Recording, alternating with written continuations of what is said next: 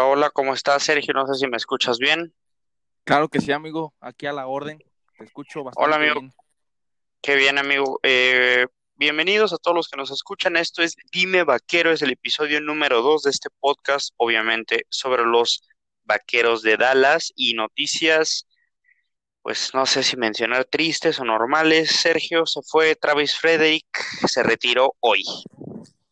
Muy triste, amigo, muy triste. Para mí creo que era el mejor liniero que tenían los, los vaqueros. El centro, lamentablemente, sí, creo que para mí es el, el, el más importante dentro de la línea ofensiva y se va.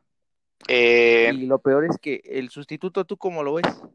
Eh, el sustituto, aquí hice yo un research, eh, se ve que los vaqueros ya tenían como idea, ¿no? De que se va, se va a ir Frederick, por eso firmaron de nuevo a Looney, eh, y es el que es su reemplazo natural como centro, eh, tiene contrato de un año, eh, y Looney mm, no es Travis Frederick, sin embargo siento que es sólido, pero obviamente no es una respuesta eh, a largo plazo. ¿Cómo lo ves tú? Está complicado, amigo. Está complicado porque la verdad es que sí creo que lo resintió mucho los vaqueros desde que se lesionó Frederick. Entonces, este, sí lo veo un poquito complicado, amigo. No sé si te diste cuenta que, bueno, ya ves que toda esta situación, que por la enfermedad, eh, él estaba viendo todo, todo lo que él hizo en su carta de despedida y Sufrió comenta que mucho, ¿eh? pues Sufrió mucho. sufrió mucho, exactamente. La verdad es, es algo muy triste porque es un muy buen jugador. eh, Hay que Es joven. que fue un, un- es- está joven y fue una primera selección de los vaqueros, amigo. Fue una primera selección. Eh, otra cosa interesante es que esa clase de los vaqueros del 2013, ese draft, ya ningún jugador está en los vaqueros. En ese 2013 se drafteó a Frederick, a Gavin Escobar, a la cerrada, Terrence Williams, receptor, J.J. Wilcox, eh, Devonte Holloman y Randall, que era un liniero defensivo. Ninguno de esa clase del 2013 sigue en el roster de los vaqueros eh, lo cual es un dato un poco duro, ¿no? Eh, Pues el que más había durado era justamente Frederick. era Freddy que este, sufrió y tuvo un caso, la verdad, un caso raro porque una enfermedad eh, rarísima, rarísima de verdad, que, que al final que, pienso yo que lo orilla a tomar esta decisión. Ve- dice que ve por sus hijos, tiene, hay que Claro. decir que tiene dos hijos. Este, él dice que no, no le va a aportar al equipo lo que él quisiera, eh, lo cual eh, también es muy valuable, amigo, porque si él no se siente con la capacidad de poder jugar a un alto nivel como lo requiere la NFL, él dice, sabes que yo no voy a perjudicar a mi equipo, yo no, yo no pienso vivir de esto y, y se retira, amigo. Eh, o también otra, otra mala noticia para los vaqueros es que al retirarse Travis Frederick le deja un golpe salarial de 11 millones de, de dólares a los vaqueros, entonces no ha sido una, una temporada baja buena para los vaqueros, hay que decirlo, ¿eh? no es un, de hecho, no es un muy buen día, ¿no? Incluso, de hecho, él, este, comenta, los vaqueros le dan las gracias por todo lo que dio Travis Frederick. Hay que Jugador impecable, hay que decirlo, y brutal, una sí, fuerza en- brutal. en- una fuerza brutal. En todos los aspectos, un gran jugador, amigo, ¿eh? No, tuvo ningún problema extra cancha, ¿sí? no, buenísimo, Está buenísimo. casado, tiene sus hijos, fue al Pro Bowl, seleccionado cinco veces del Pro Bowl, ¿sí? Incluso decir que el año pasado regresó por esta situación de, de la enfermedad que comentas y lo eligieron todavía el Pro Bowl, ¿eh? Entonces, Sí, eh, un, un lo van a extrañar los vaqueros, ¿eh? lo van a Lo van a extrañar extrañar. mucho. eh, y también me puse a ver en el draft los mejores linieros interiores son César Ruiz de Michigan, eh, Lloyd Cohen, eh, Cohenbenny de LSU, Matt Hennessy de Temple y eh, Tyler Badayas de Wisconsin, pero ninguno es eh, un prospecto de primer nivel y no, no creo que los vaqueros draften un centro porque creo que confían este año en Looney. Y también quiero decir que la línea ofensiva el año pasado fue la número 4 de la liga, pero yo al ver a los vaqueros cada semana me, no sentí esa línea tan dominante en el juego terrestre. No sé tú cómo, cómo lo percibas, a pesar de que están rankeados como número 4. Sí, no, la verdad es que ahora no, no, en esta temporada pasada no le abrieron muchos huecos a Elliot. No tuvo partidos como los tuvo hace dos años, donde literal eh, le abrían bocotes y, enormes a, a, Elliot y podía correr. No, y no solamente él, sino cualquier corredor. Eh, también hay que decir. Pues, Ajá, claro, adelante, adelante. Eh, hay que decir que, que es difícil encontrar unos buenos linieros ofensivos, ¿eh? Linieros ofensivos es muy difícil encontrarlos. Lo he hecho muy bien, los vaqueros, Exactamente. Y de hecho, ahorita, lo, lo como tú dices, el, tope salarial de los vaqueros va a estar muy complicado y, los expertos comentan que los vaqueros tienen que pensar muy bien las elecciones que van a tener en este edad. ¿eh? Lo, mm. O sea, ven, ven en los vaqueros una, una oportunidad de que tienen que elegir si no van a tener muchos problemas salariales. ¿eh? Eh, creo también que también, como todos se están haciendo viejos en la línea ofensiva, Tyron Smith, que es el mejor eh, tackle de punto ciego, ya está viejo. Tyron Smith, Zach Martin también ya está un poco viejo también. Los dos han batallado un poquito con lesiones y cuando Tyron Smith no juega en los vaqueros, habitualmente es un pinche caos es un pinche caos. Le pegan siempre a Dak Prescott, que Dak Prescott también lo sabemos, no es el que se libera más rápido de la bola.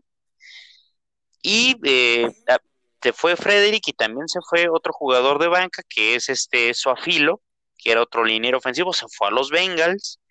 Entonces, ¿eh? Em, no sé si era tan malo Soafilo, pero pues te queda Tyron Smith, Zach Martin, eh, Lyle Collins, que jugó respetablemente este año, y, y Looney, ¿no? El mencionado Looney. Eh, difícil, difícil la situación de los vaqueros esta temporada baja. Va, va, a estar complicado, hay que ver cómo seleccionan en el draft, amigo. Y, y, yo no descarto que por ahí puedan ir por un, también por un liniero, pero no, no en su primer ronda. En su primer ronda yo creo que van a ir por un profundo o un safety. Eh, bueno, no sé si quieras que pasemos al, siguiente tema, que es eh, la agencia libre en general de los vaqueros. Eh, han habido tres miserables, en mi opinión, contrataciones de los vaqueros. Gerald McCoy, tackle defensivo. Kennedy, un cornerback drafteado en la sexta ronda por los Ravens. Y los Ravens, que el año pasado eran candidatos al título, lo desecharon a los Jets tuvo una intercepción ahí, llevó a los vaqueros y un eh, cartucho quemado, Jaja Clinton Dix llegó, jugó 16 juegos el año pasado y tuvo dos intercepciones. Lo más rescatable es que conoce a McCarthy, supongo. ¿Cómo ves estos agentes libres que llegaron a los vaqueros? Eh, pues fíjate, amigo, que eh, Jaja Clinton Dix, eh, como tú dices, lo rescatable es que lo conoce el McCarthy, el entrenador, pero yo creo, digo, yo creo que aquí el mejor, así que la mejor contratación que tienen los vaqueros en esta temporada es el entrenador, amigo. El hecho de que hayan tenido o tengan un nuevo head coach cambia toda la dinámica, ¿eh? No va, no va a ser lo mismo con Garrett a tener ahorita a, a McCarthy, ¿eh? No sé cómo tú lo veas, es otro sistema, es, es, otra forma de jugar, entonces desde ahí ya es un cambio, amigo, ¿eh? Pero sabes que no, ¿Sabes que no me gusta? Que en todo cambio, y justamente como dices, va a cambiar el sistema, necesitas a tu pinche coreback eh, totalmente comprometido, ¿sabes? Entonces, al no llegar a una pinche extensión de contrato, que hay que decir que, en mi opinión, Dak Prescott quiere una cifra desmedida, eh, eh, él mismo ha dicho que no se va a presentar a los entrenamientos voluntarios, ¿no? Entonces pienso yo que todo eso va a ser que asimilen más lento el sistema de Mike McCarthy. Entonces también no entiendo yo la gerencia de los vaqueros porque bueno, ya si, si McCarthy ya se vino porque quiere trabajar con Prescott y Prescott quiere su dinero, pues ni modo, págale, ¿no? Pero como tú dices, ¿tú crees que tú crees que realmente merece ese dinero los este Prescott? Sí, pero o sea, los vaqueros están están pensando en darle el dinero porque creo que tienen dudas en, en Prescott, ¿eh? Sí, o sea, yo también tengo dudas en Prescott, no sé, creo que tú también las tienes contra equipos contendientes o con récord ganador. El récord de Prescott es eh, dudoso, dudoso, ¿no? Sí, es Eh, paupérrimo. es Es paupérrimo. paupérrimo. Eh, creo que también sus, por decirlo de alguna manera, sus acciones bajaron el año pasado cuando perdió terrible contra un equipo de las Águilas que no traía nada, que no traía nada. Amigo, cuando perdieron contra los Jets, por favor. Ah, Perdieron no hay contra que los eh, Jets. perdieron contra equipos que era contra Chicago. Sí, O sea, equi- equipos que, que se, se les fue ahí la división. exactamente. Entonces yo, pero, pero bueno, yo pienso, también decían cuando contrataron a McCarthy que estaba ilusionado por trabajar con Dak Prescott. Entonces también no siento que, que sea como un año, o sea, tan solo el pensarlo me hace encabronar un poco que quieran tirar otro año a la basura. No, no sé, o sea, Es- y, y más cuando tú ves, por ejemplo, eh, a las Águilas de Filadelfia, que eso es un, va a ser un equipo igual contendiente, porque tienen un entrenador, porque tienen buena, línea ofensiva. una buena línea ofensiva, tienen un coreback que ya firmó contrato con ellos, que le está dando un respaldo, que aunque ha tenido varias lesiones, Carson Wentz, lo siguen respaldando y acaban de contratar a un, un liniero, un, un, este, un profundo muy bueno como, como es Slay. este, exactamente, este, va a estar difícil, amigo, ¿eh? va a estar difícil. Y aparte hay rumores, y, para acabarla de chingar, hay rumores de que Filadelfia quiere a Julio Jones eh, vía intercambio. Entonces, bueno, o sea, de verdad que está difícil para los vaqueros, es realmente difícil. Hay que decir también que Amari Cooper firmó un contrato de cinco años por 20 por una millones al año. ¿eh? 20 millones al año. Yo también no sé si este, no sé si el contrato de Ezekiel Elliott y este de Amari Cooper me hacen sentido. Yo preferiría pagarles tres años el mismo dinero, un poco más de dinero, pero ya, des- sabes, los jugadores de esas posiciones no duran más de esos años. No sé, no sé qué piensas al respecto. Pues sí, la verdad es que eh, creo yo que deberían apostar más por un coreback. Hay que decir que, que la NFL es, es un juego de, de coreback, ¿sí? Lógicamente, todos son importantes porque conjuntan al equipo, pero la cabeza es el coreback. Si no tienes un coreback, no vas a ningún lado, amigo. Entonces, como tú dices, e- en esas posiciones en específico, receptores, corredores, vienen muy buenos en los colegiales, ¿no? Sabemos sí, que pues sí, es, es más eh, fácil de llenar. O sea, yo entiendo que a lo mejor encontrar un receptor eh, legítimo número uno es difícil, pero entonces súmalo, o sea, dale 25 millones al año a Mari, fírmalo tres años, pero ya te ahorras dos años, ¿no? O sea, estoy seguro que Amari Cooper no va a cumplir esos cinco años. Ya sabes cómo funciona. Sí, Al tercer año lo van a cortar porque se van a querer ahorrar, ahorrar la, el tope salarial. Igualmente con Elliot. Entonces yo no entiendo muy bien esos movimientos y como dices, son fácil, posiciones fáciles de, de llenar. Sí, no, tan solo hay- no, hay, no hay que irnos tan lejos, amigo. ¿Cómo, cómo ahorita los Texans eh, dejaron ir al mejor receptor que tenían? De Andre Hopkins. ¿Sí? Y por, Por una bolsa de de, papas, ¿no? por una mierda, por una mierda. Ahí Ahí los también, ganones fueron, la verdad, Arizona, ¿eh? Arizona, Arizona muy Arizona. bien, Y Bill O'Brien, Bill. O'Brien de los Houston Texans, obviamente esto no es dime tejanos, pero Bill O'Brien es un completo pendejo. Dice que tenía problemas, dice que tenía muchos problemas con DeAndre Hopkins, pero también, y volteas la hoja a la unidad defensiva de los vaqueros, porque todavía la ofensiva pues se ve pues armada, ¿no? De los vaqueros. Tienes a Elliott, a Pollard, tienes a Gallup, tienes a Mari Cooper, tienes a Dak Prescott, tienes a, a, A la ce- línea. a la línea ofensiva, al ala cerrada que acaban de firmar, Jarwin, que se me hace un buen ala cerrada. Es un Eh, buen ala cerrada. entonces está más o menos armada, pero después volteas la hoja a la defensiva, ves la secundaria y parece una caja de juguetes defectuosos. Pues hay que decir que no tienen a nadie los vaqueros de primer nivel en la defensa. Bueno, en la defensa, pues, bueno, En la secundaria, en la secundaria, o sea, te voy a leer los de los la gente que hay en la secundaria ahora mismo. Eh, Chidobe Agusi, está Xavier Woods, está Cabon Fraser, está Darian Thompson, está este recién llegado Kennedy, que es una sexta ronda que te digo, ojalá juegue bien, no le veo mucho futuro. Eh, y, en los, y en los linebackers está Banderesh, que tiene su problema del cuello, que creo que es más grave de lo que han dicho. Puta madre. Eh, Jalen Smith, que es un buen jugador. Sean Lee, que se lesiona cada año, ya está viejo. Y la línea defensiva es probablemente lo más respetable de esa unidad. No sé cómo ves la defensa. No, pues hay que decir que también, por ejemplo, que el, el mejor cazamariscales de la temporada pasada, que fue Robert Quinn, ya no Se fue. con los vaqueros porque Se fue. le dieron una millonada con los osos. Un Entonces, jugadorazo Robert Quinn, eh, tristemente se va. se va, se va Robert Quinn. Hay que decir que le ofrecieron, le dieron un dineral en los osos. Y, y fíjate que a mí me, me sorprendió mucho lo de, lo de, de Marcus Lawrence, porque le dieron un dineral en la temporada baja la- el año pasado y no hizo nada, amigo, ¿eh? Mm, No fíjate, hizo nada en esta temporada. fíjate que ahí difiero un poco contigo. Creo que de Marcus Lawrence fue de lo respetable el año pasado. A lo mejor no, a no- a lo mejor no tuvo tantas capturas, pero creo que siempre colabora en la defensa.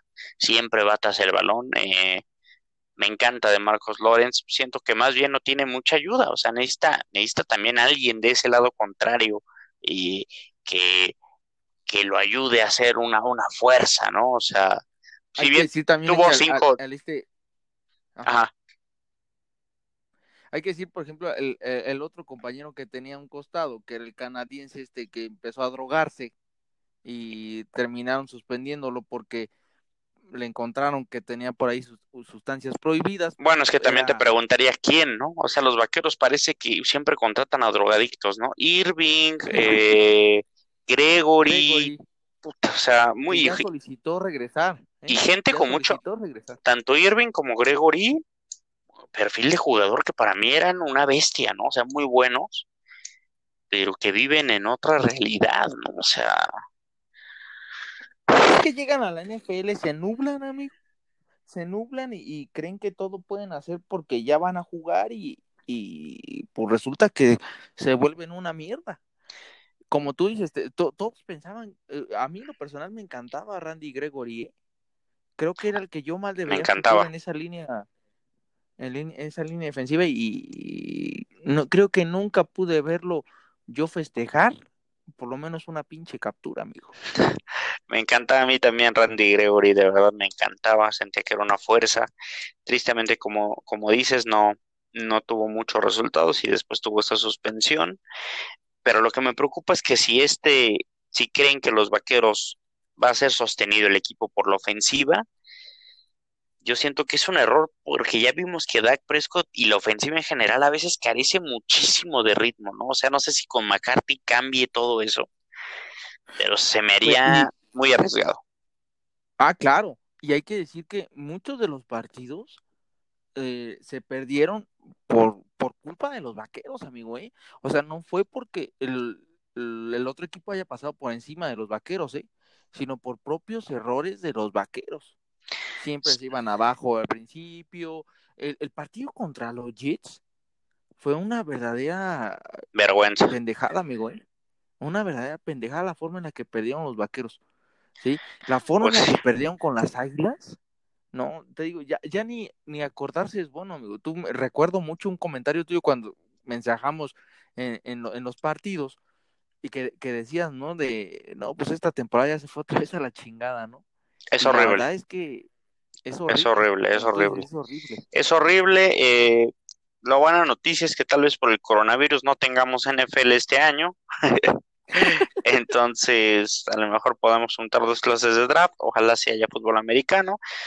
Pero bueno, eh, yo creo que esto sería todo por esta edición de, Dime Vaquero. ¿Cómo la ves? No sé si quieras agregar algo más.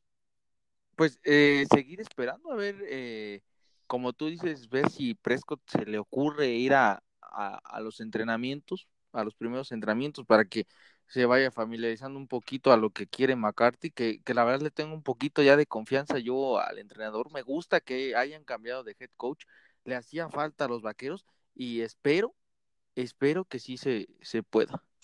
Pues como siempre un gusto, Sergio, y este cuando haya un algo referente a los vaqueros, vamos a grabar porque ya estamos grabando vía remota, más con esta situación de, de este virus. Entonces, muchísimas gracias por, por conectarte. Saludos, amigo, y ahí estamos al contacto.